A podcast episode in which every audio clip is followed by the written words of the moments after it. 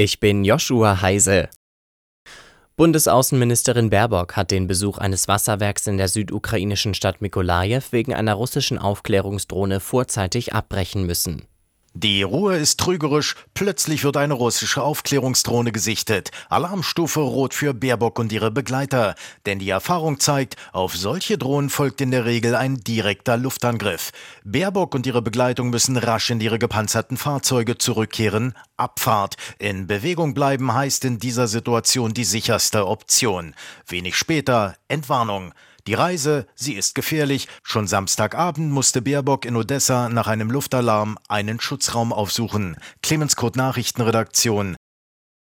Die Angriffe der Houthi-Milizen auf internationale Frachtschiffe im Roten Meer gehen weiter. Wie ein Sprecher der Miliz mitgeteilt hat, wurde ein unter amerikanischer Flagge fahrendes Schiff im Golf von Aden attackiert.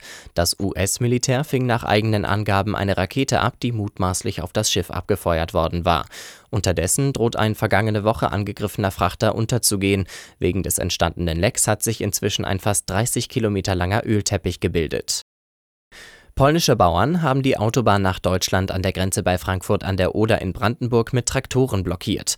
Damit protestieren sie gegen die EU-Agrarpolitik, aber auch gegen die Einfuhr günstiger Agrarprodukte aus der Ukraine. Wegen der Aktion musste die Polizei den Verkehr umleiten. Die A12 ist teilweise komplett gesperrt. Laut Polizei müssen Auto- und Lastwagenfahrer noch bis Montagmittag mit starken Verkehrsbehinderungen rechnen. Verbraucherschützer und Gesundheitsexperten fordern ein Eingreifen von Kanzler Scholz im Koalitionsstreit um Werbebeschränkungen für ungesündere Lebensmittel an die Adresse von Kindern. Vorschläge für eine Umsetzung lägen inzwischen seit einem Jahr auf dem Tisch, sagte die Chefin des Bundesverbands der Verbraucherzentralen POP.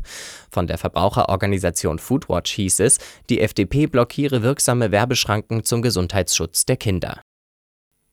Deutschland hat ein neues Rodeltraumpaar. Julia Taubitz und Max Langenhahn haben sich am vorletzten Rodelwochenende im lettischen Sigulda den Gesamtweltcupsieg gesichert. Auch wenn ihre Teamkollegen Anna Bärreiter und Olympiasieger Felix Loch die Tagessiege einfuhren, sind Taubitz und Langenhahn nicht mehr vom Siegerpodest zu stoßen. Bei den Frauen haben seit 1999 ausschließlich deutsche Rodlerinnen den Gesamtweltcup gewonnen.